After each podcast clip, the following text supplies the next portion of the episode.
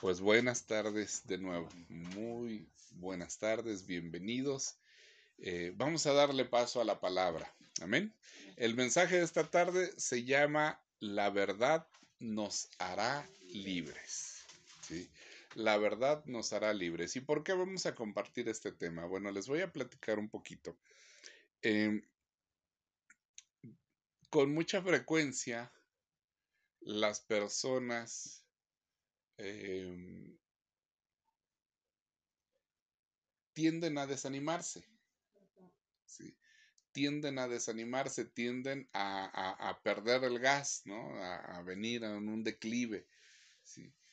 Y mucho de eso vamos a, platicarlo, eh, creo yo que parte de, lo, de la razón del por qué tienen ese, ese declive en lo espiritual, en lo emocional, está explicado aquí. Y voy a partir desde esta perspectiva, vean, acompáñenme por favor, vamos a comenzar leyendo el libro de Hebreos, capítulo 12, versículos 10 y 11. En el libro de, en la carta a los Hebreos, capítulo 12, versículos 10 y 11. Dice el verso 10. Nuestros padres en la tierra nos corrigieron por poco tiempo. Lo hicieron de la mejor manera que pudieron. Pero Dios nos corrige para ayudarnos a ser santos como Él. Y dice el verso 11. No nos gusta cuando nos corrigen porque nos duele, pero luego de haber sido corregidos, da buenos resultados. Entonces nos llenamos de paz y empezamos a vivir como debe ser. ¿Lo encontró mi hermanita? Por favor, ¿nos hace favor? Pues, pues nuestros padres terrenales nos disciplinaron durante algunos años e hicieron lo mejor que pudieron.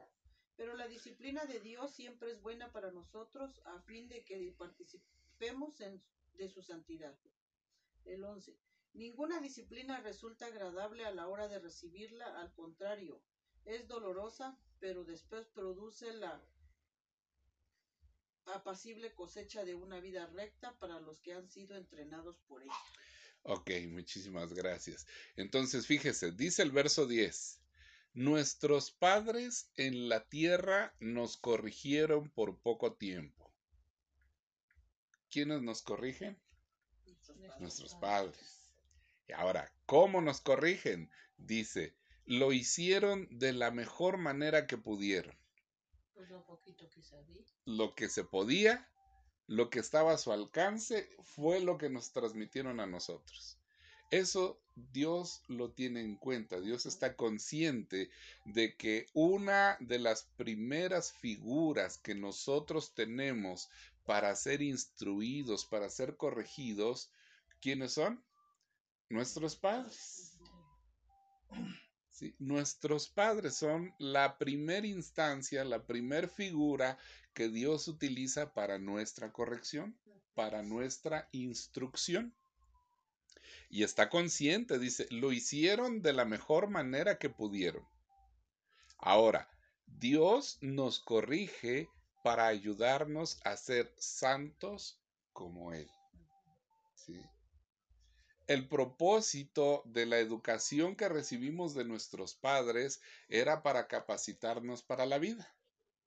¿Sí o no? Sí porque así nos educaron. Estudia hijito, estudia hijita para que tengas tu familia, encontres tu trabajito y puedas mantener tu familia.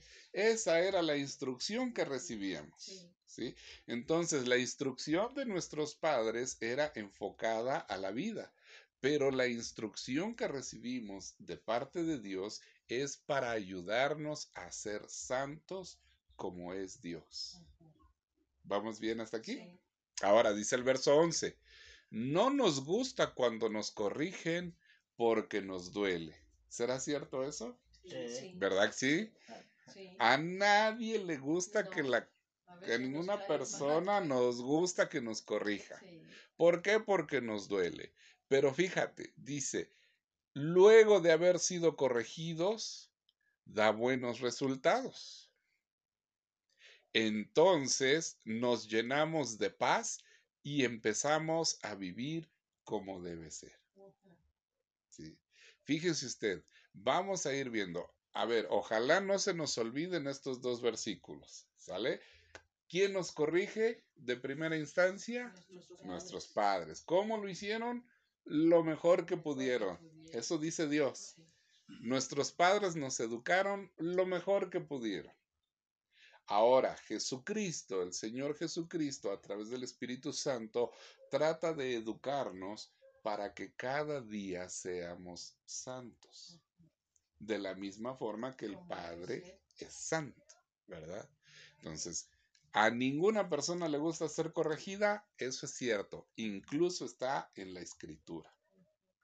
A nadie nos gusta ser corregidos, ¿sí?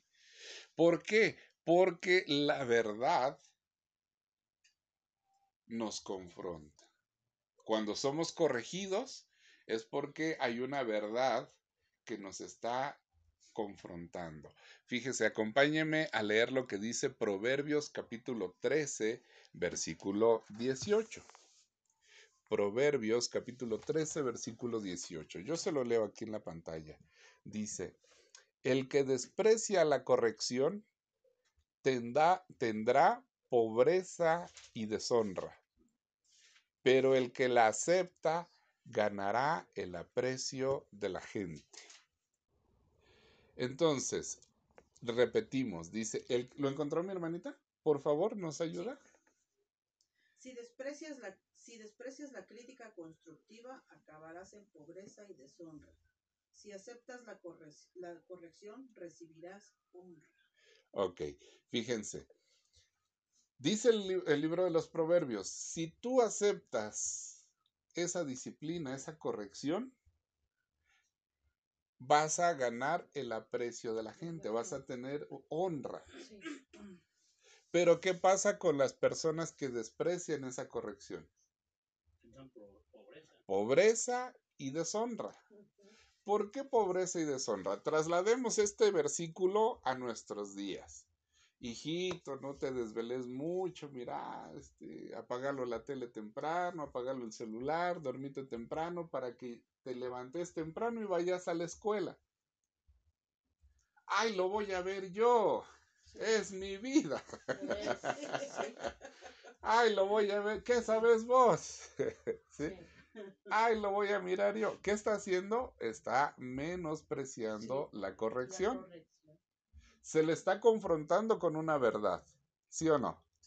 Duérmete temprano para que te levantes temprano. O sea, ahí no hay ninguna ofensa, pues no hay ninguna agresión, pero ¿cómo lo toma la persona? Dice, ah, es mi vida, déjame a mí, yo veré, yo voy a administrar mi tiempo y mis recursos. ¿Qué sucede? Normalmente reprueba la, materia. ¿Por qué? Porque no se levanta temprano, siempre sale corriendo, llega tarde, se le olvidan las tareas, se le, se le quedan los trabajos, en fin. ¿sí? Y, por el estilo, ¿no? Podemos irlo adecuando a cada tipo de situación. Pero el que acepta la corrección gana el aprecio de la gente. ¿Sí o no? Ajá. Entonces, la verdad, cuando hay una verdad que se nos, que esa verdad nos está corrigiendo, a veces nosotros la menospreciamos. Y particularmente en el Evangelio, cuando yo empecé a compartir, cuando yo empecé a predicar la palabra, eh, yo tenía un grupo de señoras. De 50 años aproximadamente, todas mamás solteras o viudas o separadas o divorciadas o como fuera, todo el ramillete de mamacitas. Y yo con mi moco todavía corriendo aquí en mi nariz. de pronto eh, Dios me pone a compartir con ese grupo de mujeres. ¿Y qué creen que decían las mujeres al principio? Decían, ay, sí, qué padre que nos va a compartir Josué, qué alegría, qué emoción, vamos. ¿Ustedes creen que pensaban eso? Decían, ¿qué me va a enseñar este muchachito? No se sabe ni limpiar la cola y me va a enseñar a mí. ¿Sí? Pero resulta que Dios nos puso en gracia y empezamos a compartir. Y a pesar de que en mi matrimonio, si comparaba yo su experiencia de vida de ese entonces con mi experiencia de vida, pues ni, ni, ni qué decirles, ¿no? Y una de esas personas era mi mamá, precisamente. Entonces, yo comencé a compartir con ellas y ellas de repente al principio resistían. Pero la verdad fue abriendo espacio, fue abriendo lugar y entonces empezaron ellas a dejar de resistirse y cuando estas mujeres entendieron que no era que yo quisiera imponerme sobre ellas, sino que era la palabra de Dios la que se estaba compartiendo y que estaba trayendo, yo no sé si corrección a su vida, yo no sé si una luz, pero la palabra de Dios, la verdad de Dios estaba impactando en sus vidas. Y entonces ellas comenzaron a abrazar esa verdad. No, hombre, vieran ustedes qué equipo de trabajo tan tremendo. De verdad. Sí, de verdad. Esas mujeres, este, iban a, este, a los hospitales y me decían, mira, aquí está la lista de la gente que, que, recibió a Cristo, vamos a orar por ellos, vamos a visitarlos. Y entonces no me dejaban mirar mi película a gusto, porque estaba yo el día de la célula. Al, otro día íbamos a visitar una familia, luego íbamos a visitar a otro y, y me decía otra persona, ay, ¿qué crees? Y ya hoy invité a otra persona y vamos a visitarla. Y entonces toda la semana toda la semana tenía yo actividad con ellas. Y me decía, ¿y cuándo vas a ir a visitar a mis invitados? Ah, ya, tal día. Y entonces ya quedaba, y entonces voy de tal hora a tal hora contigo, y de tal hora a tal hora paso y vamos a visitar a los suyos. Sí, claro, cómo no. Entonces eran unas mujeres impresionantes que de verdad me sorprendía la motivación. Les decía, vamos a, este, a organizarnos y vamos a vender comida el domingo para este, reunir para el, el, el, terreno de la iglesia. Sí, cómo no. Y díganme usted, ¿quién le va a ganar a las mujeres a cocinar? ¿Sí? Y entonces decía alguien, no, pues yo, ¿qué, ¿qué, vamos a hacer? Ah, pues hagamos este mole y hagamos, no sé, pollo con vino, ¿no? Pollo envinado, no sé cómo, cómo se, vaya, con, con vino, ¿no? Y, verduritas y un recadito. Y hacemos arroz, y, y, el arroz va con el mole y con este otro pollo. Sale, ok, bueno, y, nos, y, y yo así, miren, viendo nomás, y yo hago esto, y yo hago el otro, y yo traigo esto, y yo traigo el otro, sí, sí, yo traigo, sí, sí, ay, va a faltar los platos, los vasos, ah, no, pues eso los pongo yo, ah, perfecto, sale. Yo ya me quedaba fuera de, de, de todo eso, de todo eso porque este, ellas hacían todo. Sí, ellas hacían todo. Pero ¿de dónde surge esta dinámica? ¿De dónde surge? ¿Cómo es que surge ese, esa, primero esa resistencia y luego ese equipo hermoso de trabajo con el que estuvimos trabajando durante tanto tiempo? A partir de aceptar una corrección a partir de aceptar una corrección. ¿Sí? ¿Por qué? Porque si bien es cierto, mi edad no me permitía en lo natural darle consejos a ellas que eran mayores, también es bien cierto que Dios en su infinita misericordia me daba la gracia para compartir verdad y esa verdad hizo que todo el panorama cambiara. Pero ¿qué pasa? Acompáñenme, les voy a poner el otro ejemplo del otro lado, la otra cara de la moneda. Acompáñeme a leer Isaías capítulo 1, verso 19. Dice en Isaías, si ustedes están dispuestos a obedecerme, entonces disfrutarán de las riquezas del país. Note usted, el Señor está hablando a través de Isaías y le dice al pueblo, si ustedes están dispuestos a obedecerme, entonces disfrutarán las riquezas del país. ¿Qué pasa? El diablo tomó ventaja y, y nos habla al oído y dice, ¿y por qué vas a obedecer vos? ¿por qué vas a obedecer? Peor si le vas a obedecer a Josué. No, Él te tiene que obedecer a ti. Él te tiene que hacer caso a ti. ¿Por qué? Porque la obediencia trae bendición. Y no solo porque lo diga en este versículo, hay muchísimos versículos que nos enseñan en la Biblia que si nosotros obedecemos a Dios, Dios va a bendecirnos de una y mil formas. ¿Lo encontró mi hermanita? Sí. Por favor. Si tan solo me obedecen, tendrán comida en abundancia. Si tan solo me obedecen, tendrán comida en abundancia. Les voy a decir una cosa. Si yo pusiera este proverbio, este, este, este versículo de Isaías capítulo 1, verso 19 en las redes sociales, ¿qué creen que pasaría? Pues unos lo aceptarían y otros no. Y otros no. Sí. Y otros dirían, ah, ya vieron, la iglesia es pura manipulación, pura sacadera de dinero.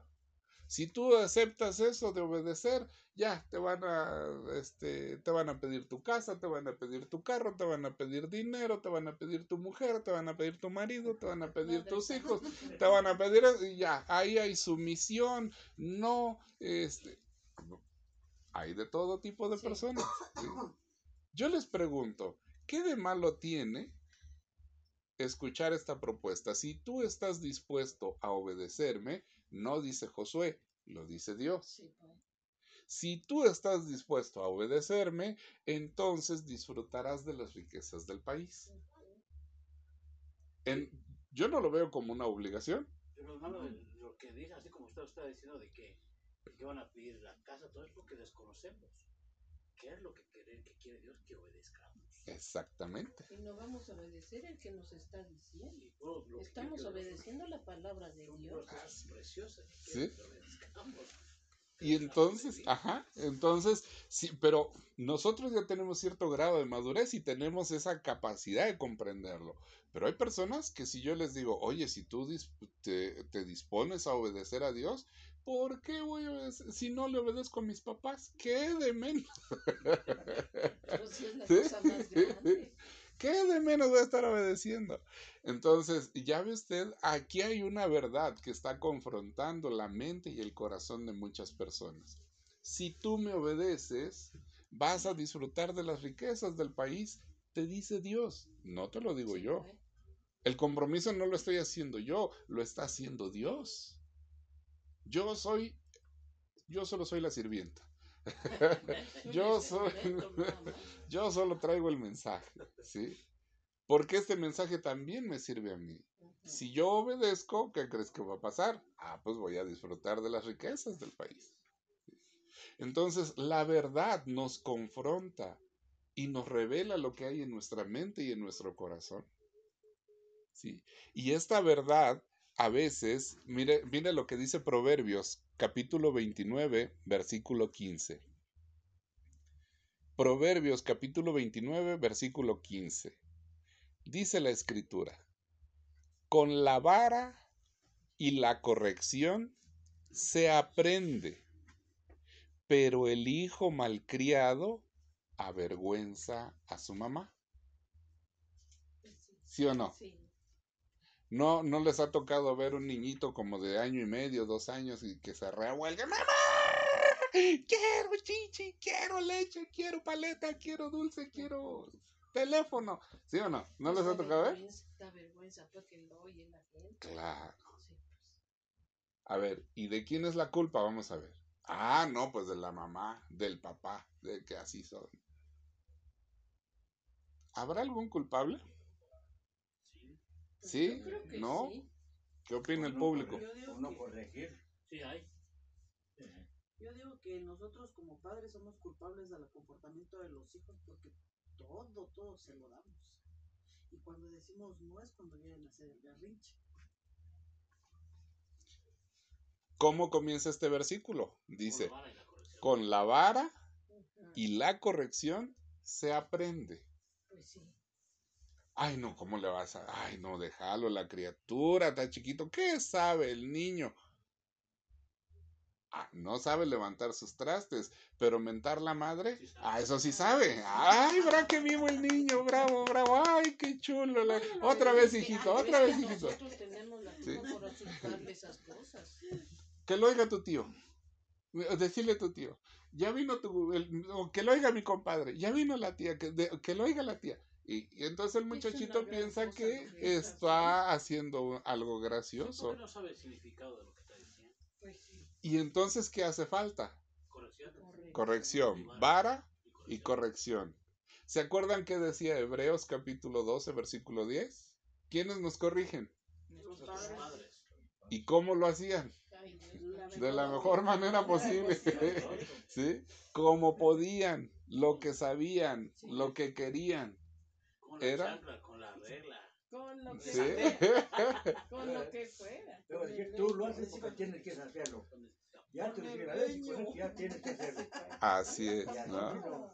hacerlo como lo, nos enseñaron. Así es. Y entonces, ah, justamente hacia allá voy encaminándome. Anteriormente, nuestros padres nos corregían como bien podían. Lo haces y se acabó.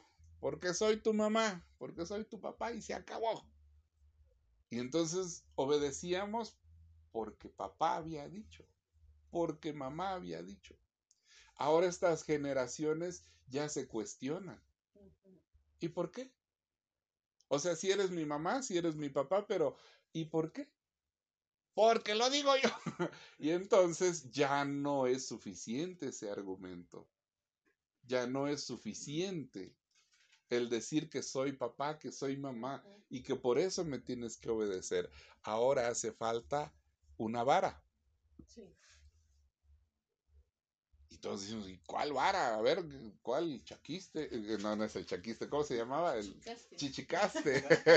Chichicaste, ¿con qué le sueno? ¿Con qué vara es la mejor para sonar? Sí, ándale, ahorita van a, van a aparecer opciones. ¿Con qué vara corregimos? Acompáñeme a leer Juan capítulo 8, Evangelio según San Juan, capítulo 8, versículo 32. Dice de la siguiente forma. Y conoceréis la verdad, y la verdad los hará libres. Fíjate qué distinto panorama es el que vamos a plantear ahora. Cuando yo antes, nuestros papás nos decían, lo haces porque aquí mando yo. Y obedecíamos, ¿sí o no? Sí. Pero nos lastimaron a veces el corazón. y eh, generaba inconformidad y los hijos estaban molestos y estaban, eh, no lo decían porque iba mal, ¿verdad? Pero por dentro, yo creo que hasta la madre ve. Sí, yo creo que por dentro estaba la inconformidad, de decir, cuando yo sea grande, no voy a cometer estos mismos errores. Pero entonces caímos del extremo de el que lo digo yo al extremo de, está bueno, hijito. Sí, nos fuimos del extremo al otro extremo, de 180 grados de diferencia. Y lo que dice Juan es que conoceréis la verdad y la verdad los hará libres. Entonces la verdad viene a ser la vara de corrección que se necesita en estos tiempos. Hijito, déjame el teléfono. ¿Pero por qué? Porque una, no tienes edad. Otra, ese teléfono es mío. Y entonces tú le empiezas a explicar al niño por qué razón. El teléfono no es juguete. Ven, vamos a jugar tú y yo. Les pregunto, ¿ustedes jugaron con sus papás? Sí. ¿Todos? ¿O no todos? no, yo nunca.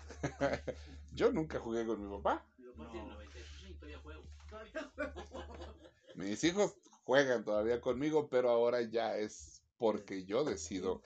Yo puedo Sí. jugar ahora con mis hijos, pero yo nunca jugué con mi papá, ni por equivocación. Como yo. Sí. ¿no? Nunca íbamos a llegar. Mis hijos, por ejemplo, voy pasando y me dan una nalgada. Ah, Quisiera yo preguntarle, si le hubieras dado una nalgada a tu papá, ¿qué iba a suceder? María, no. Luego ni tiempo daban también a veces. Desde que amanecía hasta que entró la noche. Sí, Sí, así.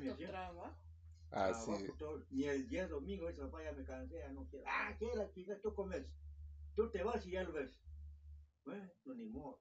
Yo. Sí, no había opción. No había opción. No había opción. Ahora hay más opciones. Pero la mejor opción siempre va a ser hablar con la verdad. ¿Por qué? Porque si yo educo a las nuevas generaciones, si nosotros educamos a nuestras generaciones futuras con la verdad, no va a haber necesidad de decir, es que aquí se hace porque lo digo yo, sino que los niños van a entender por qué. No sé si logro transmitir correctamente la idea. Yo digo, hermano, que porque hay que conocer la verdad, si no, de, de- no, ¿cómo vamos a corregir? Exactamente. Con las costumbres, tradiciones, como hizo mi papá, mi abuelo, y a veces se lastima el corazón de los hijos y, y sigue la descendencia, sigue lastimándose, Pero ¿Cómo? antes no decían se está lastimando su corazón. porque no conocíamos de Dios. Por eso la verdad nos hará libre. Yo digo, hermano, de mi parte a veces decimos, voy a trabajar muy duro para que mi hijo no tenga las mismas creencias que yo tuve y cometemos un error de darle lo que yo no tuve, es enseñarle a progresar, a prepararse para que no tenga las mismas creencias que yo tuve. Uno, y la otra, yo, yo pienso, hermano, que cuando, me decía mi papá, cuando el papá pega, la mamá, la mamá se va, va a contentar. Pega el, pega el papá, te pego, ya va la mamá. Y dice, mire hijo, lo que dice tu papá está muy bien, porque hiciste esto, esto y esto. Pero ¿qué hacía antes? Pega al papá, pega a la mamá. O pegaba el papá y defendía a la mamá. sí, y te recuerdas hasta la mamá. Y pegaba. entonces, y entonces no había un solo criterio. No había criterio. Papá pegaba, mamá peleaba con papá porque corrigió. Mamá corregía, papá defendía. Y así nos la llevábamos, ¿no? No había... Mi este, papá me defendía mucho. Hasta la fecha. Sí. Entonces, fíjense, nuestros papás nos educaron lo mejor posible, lo que estuvo a su alcance. Pero Dios nos está educando ahora, en estos momentos, en este tiempo, para que aprendamos a ser como Él. Puede ser que todavía estemos a tiempo de corregir la educación de nuestros hijos. Que agarremos la vara de Juan 8:32 y entonces hablemos con la verdad con nuestros hijos. ¿Les va a gustar? Posiblemente no. Pero la corrección, Ya estoy vieja, ya déjenme. la corrección siempre es necesaria para todos, no solo para su- las generaciones No, futuras, sino también para nosotros. A Sí. estas alturas de la vida que cada uno tenemos, necesitamos ser corregidos. Este que en aquellos tiempos, que vine criando a mí, por la verdad Dios no había tanto parrandero antes como yo. De veras, las calles, las calles silencio, las calles no había tanto. Pero ahora, ya No. Tomar criado. acabó todo eso. ¿Por qué? Porque ya no, ya no, ya nos corrigieron bien, bien, ya. Pues dejaron el abandono, ya que hagan lo que quieran, ya que lo vean. ¿Y eso por qué pasa? Porque precisamente usted tocó una palabra muy importante, el abandono. Ah, antes, papá y mamá, con pleitos, con lo que fuera, permanecían juntos. Y estamos hablando que se separaban porque ya la situación de verdad, de verdad era insostenible. Hoy, en estas fechas, este... Ah, se acabó el saldo de mi celular. Ah, ¿y qué crees que yo de... ¿Y crees que yo, si no cuidas el... Y por el saldo del celular, separados, ¿no? ¿Sí? Por una, un detalle mínimo, ¡pum! Separados. Y entonces, ¿quiénes son los más afectados? Los hijos. Los hijos. ¿Por qué? Porque papá ya vive, ya tiene otra novia, mamá ya tiene otro novio, y, este, y entonces el hijo, eh, pues, ¿dónde quedó? ¿Sí? quedó llorando. Ah, eh, este, el cumpleaños tiene dos regalos, el de papá y el de mamá. Navidad tiene dos regalos, el de papá y el de mamá. Y a ver cuál es más bonito, cuál es más grande. Y los niños son muy colmilludos. Mi mamá me va a regalar un celular. ¿Qué me vas a regalar tú? Mi mamá me va a regalar tal cosa. Mi papá me va a regalar tal cosa. ¿Qué me vas a regalar tú? Sí. ¿Y quién ganó la partida? El que, el que dé mejor. ¿Sí? Todos están perdiendo, ¿no? ¿Por qué? Porque no hay quien confronte, no hay quien corrija, no hay quien enderece y no hay quien sincronice el camino de ese niño. ¿Sí? Entonces, la libertad también trae esa madurez. Acompáñeme a leer, por favor, Primera de Corintios, capítulo 13, versículo 11. Dice la escritura, cuando era niño, hablaba como niño, pensaba como niño y razonaba como niño. Pero ya de adulto dejé de comportarme como niño. ¿Lo encontró mi hermanita, por favor? Cuando yo era niño, hablaba, pensaba y razonaba como un niño. Pero cuando crecí, dejé atrás las cosas de niño. Esto sucede en lo natural y también en lo intelectual, ¿no? Nuestro cuerpo, sí, yo me acuerdo que antes jugábamos a que me cortaba yo aquí unos pelos de la patilla y me los pegaba yo con Yurex aquí, ah, era mi bigote, porque quería yo crecer, pensaba yo que crecer era lo, lo más urgente, que ya de grande no me iban a pegar, no me iban a regañar. Ah, Ahora que ya estoy grande, digo, ¿cómo quisiera yo regresar a no. Y ahora ya no se puede, ¿sale? Entonces, no solamente se madura en nuestro cuerpo físico, sino también muchas veces en nuestro intelecto, en nuestras emociones tenemos que madurar. Dice Pablo, le dice a los Corintios en Primera de Corintios capítulo 14, verso 20, dice, hermanos, no piensen como niños.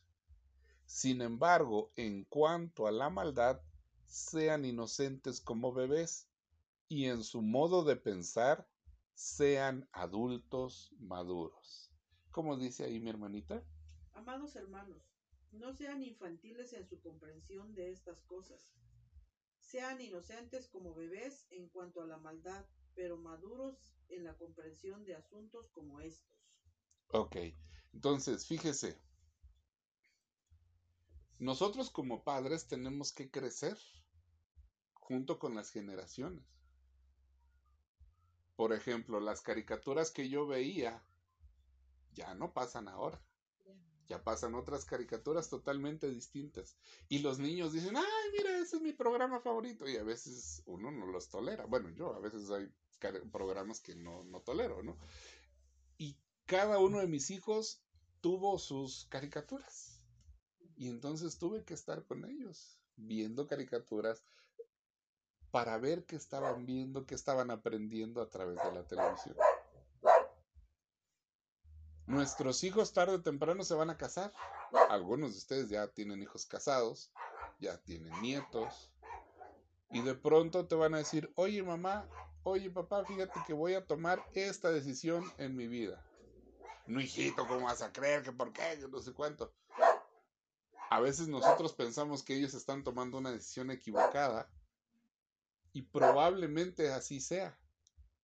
Puede ser que sí, puede ser que no, depende de cada caso, pero a veces nosotros queremos tomar las decisiones por ellos y ya no toca. Ahora ellos ya tienen que tomar sus propias decisiones. Por eso es bien importante que nosotros tengamos bien claro, dice, hermanos, no piensen como niños. Sin embargo, en cuanto a la maldad, sean inocentes como bebés. Es decir, no tengamos malicia, no seamos malos nosotros. Y en su modo de pensar, sean adultos maduros. ¿A qué nos está llevando esta escritura? A entender que mi vida la voy a vivir yo, yo voy a rendir cuentas de mi vida, pero la vida de cada uno de ustedes, por mucho que se les aprecie, por mucho que se les quiera, lo único que podemos hacer es aconsejar, mostrar una verdad. Y será decisión de cada uno si la toma o la deja. Es que es mi hijo. Si estuvieras hablando de tu hijo, otra cosa fuera. Lo mismo aplica. ¿Sí? Lo mismo aplica para mis hijos que para tus hijos, que para mis nietos, que para tus nietos, que para las generaciones. Lo mismo aplica, es la misma vara. No hay una, un- no hay este, una distinción porque yo comparto hoy el Evangelio, va a decir, ay, es que como él predica hoy el Evangelio, pues ya, si lo tratan mejor. Es la misma, es la misma vara para todos. Yo quisiera que mis hijos actuaran de cierta forma, pero no lo hacen y tengo que entender y asumir que es su vida. Yo puedo aconsejarles, yo puedo decirles, yo puedo instruirlos, pero a final de cuentas, ellos Tienen van a decidir. decidir. ¿Sí o no? Sí.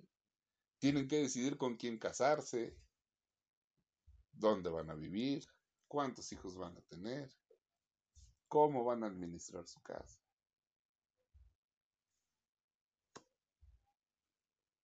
Papá, es que no quiero tener hijos. No, pero es que yo quiero mi nieto. Sí, pero no quiero tener hijos. Pues Pero es que mi nieto, yo quiero, yo tengo la ilusión de mi nieto. Pues sí, pero yo no quiero. Bueno, si no traes un hijo, no vengas otra vez a la casa. ¿Sí? Sí, Entonces ya nosotros tenemos que madurar y entender cuál es nuestro lugar, cuál es nuestra función y tratar de guiar a nuestros hijos a través de la verdad del Evangelio. No sé si vamos bien. Sí, ¿Sí? Fíjense que enfrentarse a una verdad es difícil. Y para muchos ni siquiera es claro. Les voy a contar una historia así rapidito que viene en el libro de Segunda de Samuel, capítulo 12. Vamos a leer los versículos del 5 al 7. Pero eh, les voy a contar un poquito el contexto de lo que está pasando. El rey David estaba un día paseándose por su palacio. Se sube a la azotea y desde la azotea eh, está paseándose, yo me imagino, ¿no? Con las manos aquí atrás de su cintura, caminando, paseando, su ejército se había ido a pelear y él se quedó, ese día no fue a la batalla, se quedó. Y se quedó y empezó a pasear por su palacio y estando ahí en la azotea de su palacio se acercó quizás a una esquina y de repente allá a lo lejos ve a una mujer que se está bañando. En el corazón de él dice, ay, mira qué hermosa mujer, la codició. Le dice a sus sirvientes, oye, ¿quién es esa mujer? Ah, es fulana de tal, tráemela, quiero hablar con ella. Y le dice, oye, ¿quién este, está soltera? Quiero que seas mi mujer, quiero que seas mi esposa. No, yo estoy casada. ¿Y quién es tu esposo? Fulano de tal. Pues nada has dicho. Termina acostándose con esa mujer. Termina asesinando, bueno, no directamente, pero dando la orden para que el esposo de esta mujer muriera, Sí. ¿sí? Y esta mujer eh, ya estaba embarazada. Ya estaba embarazada. Por eso es que hace todo este, todo este show el rey David. Entonces, el rey David estaba un día en su, en su palacio y llega el profeta Natán y le dice, Rey David, necesito de tu consejo, por favor. Y claro que sí, profeta, ¿en qué te puedo servir? Es que fíjate que necesito saber qué castigo le tenemos que dar a un hombre. A ver qué pasó. Mira, ese era un hombre que era muy, muy, muy, muy rico, que tenía muchas ovejas y ganado y muchísimas ovejas. ¿eh? Tenía muchísimo dinero. Y a un lado de él vivía un hombre que solo tenía una su ovejita. Y esa ovejita era su consentida. Dormía con él, comía con él, iba al campo y lo bañaba y lo peinaba y la pintaba y todo. Y era su única ovejita, era su adoración la ovejita. Entonces un día llega un visitante a casa del hombre rico y para ofrecerle de cenar, en lugar de agarrar de sus ovejas, agarra la ovejita de su vecino. Sí, ya lo. ¿Sí? y le dice, ¿qué castigo le tendríamos que poner a ese hombre? Y entonces aquí viene la respuesta del rey. Dice el verso 5, David se enojó tanto contra el hombre rico que le dijo a Natán, tan cierto como que el Señor vive, que el que hizo eso merece la muerte. Dice el verso 6, debe pagar cuatro veces el valor de la oveja por haber cometido ese acto tan terrible y no haber tenido piedad. Entonces, dice el verso 7, entonces Natán le dijo a David, tú eres ese hombre. Sí, tú eres ese hombre. Y, y Natán sigue diciéndole, ¿no? La palabra de Dios, la- la- la- lo que Dios le estaba mandando a decir a, a- a David a través del profeta Natán. ¿Te imaginas el impacto? ¿Te imaginas que, que ese adulterio, bueno, en este caso estamos hablando de un adulterio, ¿no? Y, y a colación de que este ejemplo es de adulterio, digo, imagínate una persona que, que es descubierta en adulterio. ¿Será agradable? ¿Será que, que la esposa, por ejemplo, que los suegros, que los afectados lo confronten? Llámese adulterio, llámese mentira, llámese chisme, llámese robo, fraude, el pecado que usted guste, cuando es confrontado con la verdad, ¿será agradable? No, No, para te nada. va a ser agradable. Sí, para nada. Pero entonces lo peor es cuando de repente alguien nos dice es que tú eres ese tipo de persona. Yo creo que el alma se nos cae al piso de ida y vuelta, ¿no? Das dos o tres veces rebota nuestra alma en el piso porque es de verdad increíble cuando nos damos cuenta de nuestro error. Sí. A veces pasamos la vida cometiendo pecado pensando que nadie se ha dado cuenta, que nadie sabe. Y lo triste es que todo el mundo sabe, pero nadie se anima a confrontar ese pecado. ¿O no? Sí. Todo el mundo sabe, pero nadie se anima a enfrentar ese pecado. La esposa sabe del adulterio. La persona sabe quién inició el chisme. La persona sabe quién le robó, quién lo defraudó, quién le hizo lo que hizo. Pero a veces es difícil confrontar. Sí. ¿no? Fíjate, no es solo este caso. Mira lo que le pasó a Saulo de Tarso.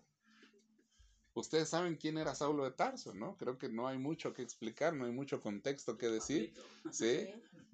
Perseguidor de la iglesia. Pues. Que, que era, este, asentía con la muerte de otras personas, ¿no? Las autorizaba. Decía, sí, mátenlo, mátenlo, enciérrenlo, castíguenlo, ¿cómo no?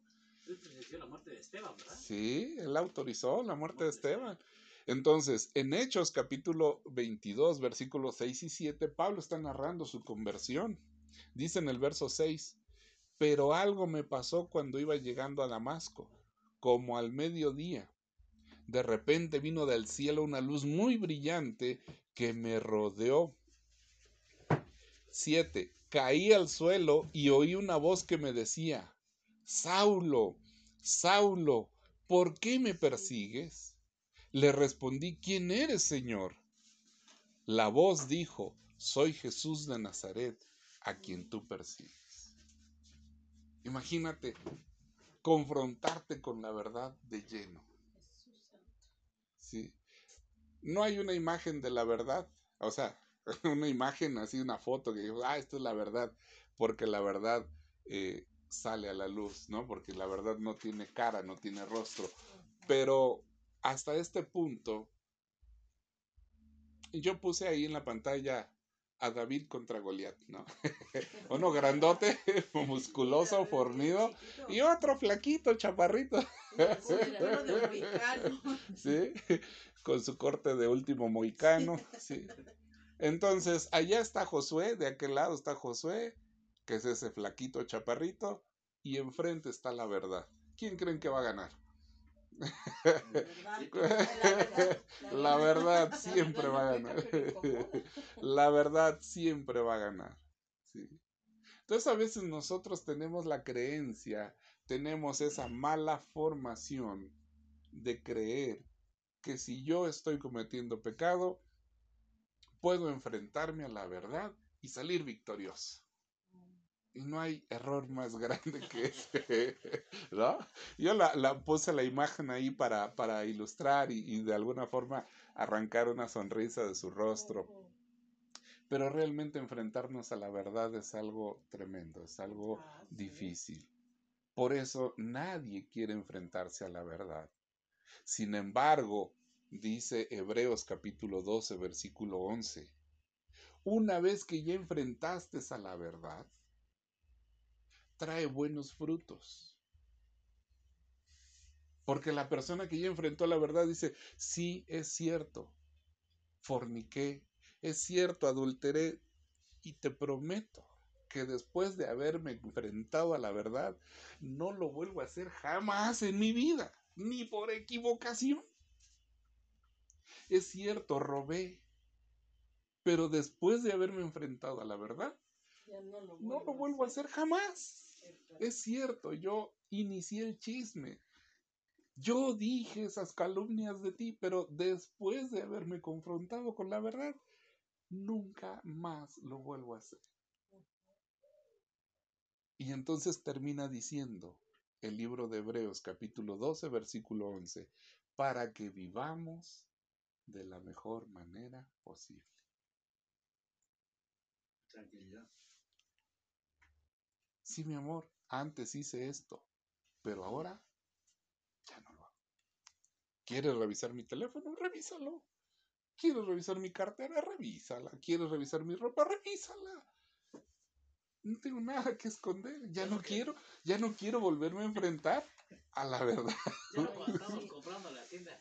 Dejé mi teléfono. Para esconder todo ya. Sí. Que te van a hablar de un trabajo, es mentira.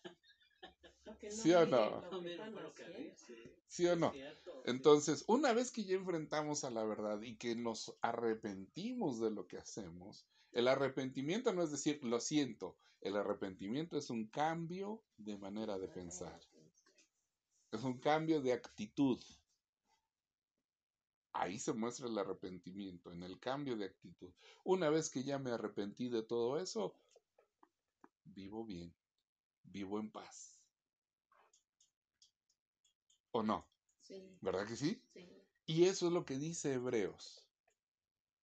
Nadie quiere ser disciplinado porque duele, pero esa disciplina trae buenos frutos y después nos enseña a vivir como se debe. La verdad nos hace libres. Por eso el Señor Jesús decía, van a conocer la verdad y la verdad los hará libres. Entonces, ¿usted ha sido confrontado por la verdad alguna vez? ¿Y ha, ha corregido su camino? Dice el libro de Hebreos, capítulo 12, versículo 7. Entonces, soporten esos sufrimientos como se acepta la disciplina de un padre, porque Dios lo hace como un padre que corrige a sus hijos. Muchas veces yo prefiero predicar con la verdad y prefiero traer el Evangelio a nuestros días y aplicarlo. Y por eso les pongo tantos ejemplos y les miren así, miren así, miren por acá. A veces yo sé que no es grato escucharlo. Y van a decir, ah, es que este Josué es ya, puro bibliazo. Pero créeme que mi función no es venir a contemplar el pecado y decir, ay, qué bueno que estás pecando. No voy a decir nada, ¿sale? Porque somos amigos, porque te quiero mucho, no voy a decir nada. Sigue pecando, tú, tú no digas nada, yo voy a hacer como que no veo nada. Y, y perdón, pero no. Mi función es traer esto. Porque si no, no tiene caso. Porque si no, seguimos jugando a la iglesita, Pues sí. seguimos jugando y, y el pecado se infecta. Claro. Si no se corrige, si no se disciplina, si no se limpia, el pecado se infecta y va avanzando como esa gangrena, destruyendo la familia, destruyendo generaciones. Sí. Por eso dice, si algún momento, si en algún momento el Evangelio lo ha confrontado, por favor, no se enoje conmigo. Créame que la intención no es venir y faltarles al respeto, no es venir y decirles, No, todos ustedes una bola de pecadores, yo también lo soy. porque yo también me equivoco con mucha frecuencia. Pero lo que quiero decirles es que entendamos que si el Evangelio nos confronta es por una buena razón. Sí. Así que no la desechen, no desechemos más bien, porque no solamente la disciplina y la corrección es para ustedes, no desechemos la disciplina y la corrección, porque Dios lo que quiere es que vivamos en santidad como Él vive en santidad. Sí. Sí. Y una vez que nosotros aprendamos a confrontarnos con la verdad, vamos a entender lo que dice Romanos capítulo 13, versículo 9. Romanos capítulo 13, versículo 9, y con esto vamos a ir terminando, porque ya me extendí bastante. Pues la ley dice, no cometas adulterio, no mates a nadie, no robes, no desees lo que es de otros. Esos y todos los otros mandamientos se resumen en uno solo. Ama a tus semejantes como a ti mismo. ¿Cómo dice ahí mi hermanita? Sí, por favor. Pues los mandamientos dicen, no cometas adulterio, no mates, no robes, no codicies. Estos y otros mandamientos semejantes se resumen en uno solo, ama a tu prójimo como a ti mismo. Cuando nosotros somos confrontados con la verdad, soy capaz de tener de misericordia del otro. Es decir, ay Dios, vamos a poner por caso, hablamos de David, yo voy a ser David ahora. Es decir, uy, yo ya cometí adulterio y me fue como en feria. ¿Sí? Pobre de este mi vecino que está en esa situación.